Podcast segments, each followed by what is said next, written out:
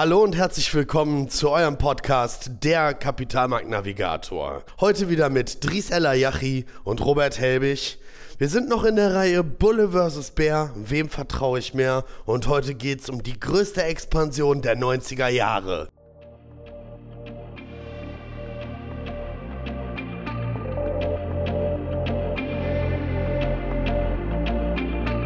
In der Welt der Börse geht es rau zu.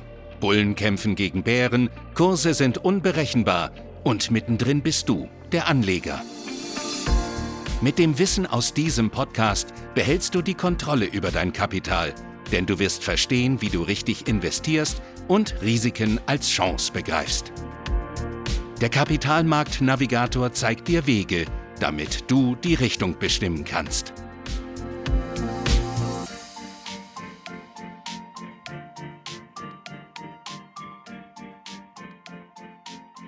Wie ihr ja alle wisst, ist die Dotcom-Blase das Ende dieses Bullenmarktes. Und äh, innerhalb dieser Zeit, 1990 bis 2000, haben wir einen der größten Booms erfahren, den die Welt je gesehen hat. Von der prozentualen Entwicklung her, nicht der längste. Und ähm, hier haben wir das Ganze vielleicht nochmal, um, um das zu beginnen, mit, mit wem begann das Ganze? Bill Clinton war von 1993 bis 2001 an der Macht. Und äh, das ist ja ein waschechter Demokrat, der den Neoliberalismus synkretisiert hat. Das bedeutet, er hat den, wir lachen gerade, weil ich dieses Wort wirklich äh, als Zungenbrecher empfand. Also er hat ihn um soziale Aspekte erweitert und hat es geschafft, in der Zeit, in seiner Amtszeit und in der Zeit eines Riesenwachstums trotzdem die Leitzinsen anzupassen. Und der Dries geht da mal genauer auf die Zahlen ein. Den Link werden wir euch nochmals in die Shownotes äh, packen. Dort seht ihr dann nochmal den Verlauf der Leitzinsen seit den 50ern bis zum äh, Jahre 2022. Auf jeden Fall sehr interessant, weil äh, vorher waren sie sehr volatil. Sie sind entweder extrem stark angestiegen oder extrem stark gefallen. Und äh, Clinton hat es tatsächlich geschafft, diese fast fünf Jahre auf einem konstanten Level zu halten. Und trotzdem ist es am Markt extrem stark angestiegen. Ja, also wir haben, wir sprechen dort äh, von dem sogenannten neuen Markt. Ja? Und äh, dort ist es so, dass natürlich diverse Technologien dafür gesorgt haben, dass halt die Leute in einer Übereuphorie an den Markt gegangen sind. Ja? viele äh, Anlegergruppen, die vorher auch gar nichts mit dem Kapitalmarkt zu tun hatten, wie zum Beispiel Privatanleger waren dabei. Ja? Äh, man muss natürlich auch sagen, das Ganze wurde stark angefacht von Medien, starke Promotion im, im Netz, ne? Äh, im Netz, im, im äh, TV, das Ganze ist noch nicht so ganz. ne? Und, ja. Das waren mal gemeint, die neuen Medien. Ne? Der genau. neue Markt waren Richtig. die neuen Medien. Telefon, Internet, Laptop. Genau. Ähm, ja, ich glaube, mo diese Mobiltelefone waren so zwei, nach 2000. Das erste iPhone kam nach 2000. Genau, richtig, das kam nach 2000. Ne? Ja. Und ähm, Hierzu möchte ich vielleicht noch eins sagen. Ich hatte, wir hatten in der letzten Folge über den Nasdaq gesprochen. Möchte noch mal klar formulieren: Der elektronische Handel über den über den Börsenplatz Nasdaq, den gab es seit 1971.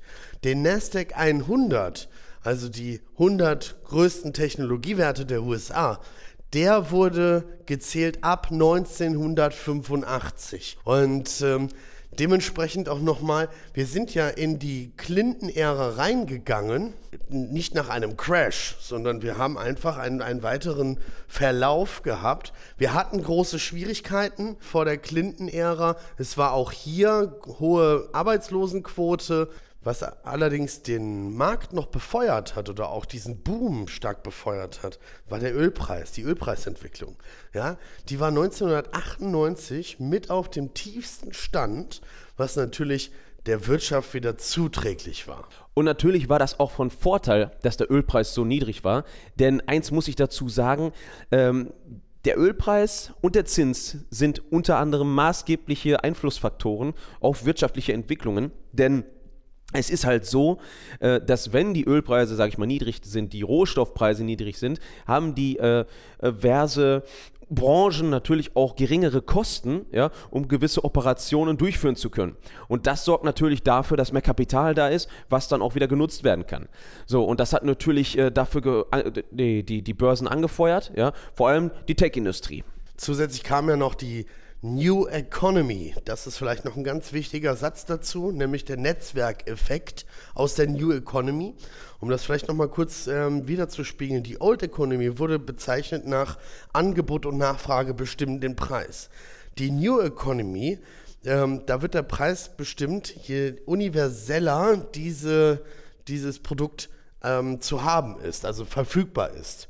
Und ähm, dies uns insbesondere unter dem Eindruck der weltweiten Vernetzung von Informationssystemen, also dem Internet. Und damals hat sich dann eine Blase aufgetan, eine immer stärker werdende Blase, nämlich unter anderem mit Neuemissionen. Ja, der deutsche Markt war dann die Telekom-Aktie, das hatte ich schon mal erwähnt in einem anderen Podcast. Mhm, investieren wurde zum Volkssport. So sieht's aus. Ja. Also jeder Privatanleger durfte an der, der Volksaktie Telekom teilhaben ja. in dieser Bubble. Mhm. Ähm, und da gab es einige andere neue Missionen, die eigentlich auch sich nur an den Markt begeben haben, um Kapital einzusammeln, um wieder andere Unternehmen aufzukaufen.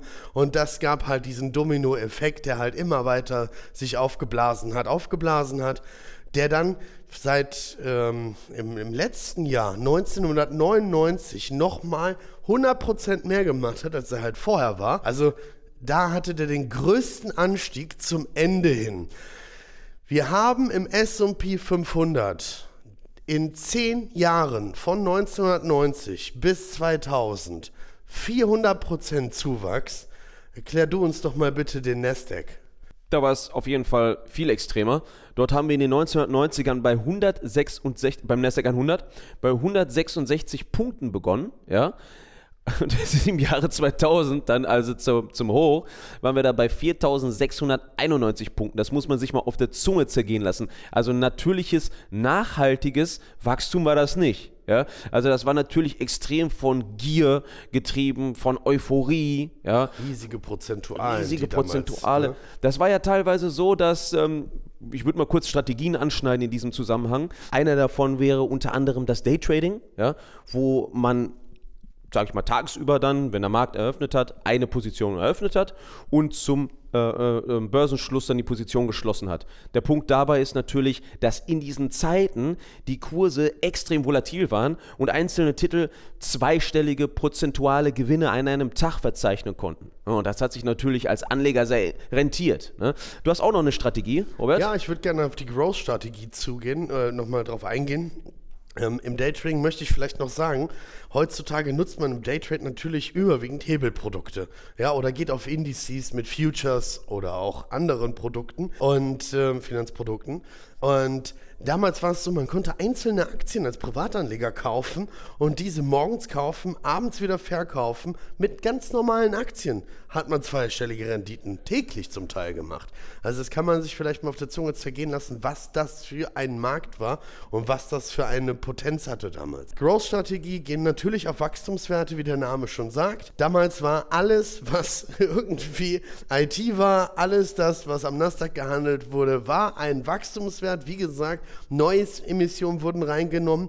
Ähm, hier möchte ich natürlich zu sagen, Growth-Strategien sollte man dann fahren, wenn, sage ich mal, in der zyklischen Phase eines Aufschwungs und auch innerhalb eines Booms kann man das durchaus tun. Man sollte nur schauen, immer mit welchem, an welchem Stand man innerhalb dieses Zykluses ist und seine Positionsgrößen dementsprechend anpassen. Ähm, Growth-Strategie, hochinteressant, gerade bei Bullenmärkten, immer gut genommen, immer einfach auch zu handeln.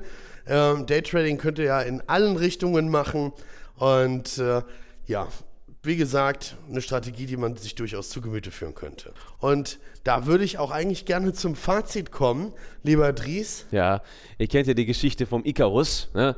Der ist ja mit seinen äh, Wachsflügeln ziemlich nah an die Sonne geflogen und dann auch hart gestürzt. Äh, die Moral der Geschichte ist, wer hoch steigt, kann auch tief fallen. Wohl wahr. Damit schön, dass ihr uns zugehört habt. Wunderschönen Tag und alles Gute. Bis dahin. Ciao.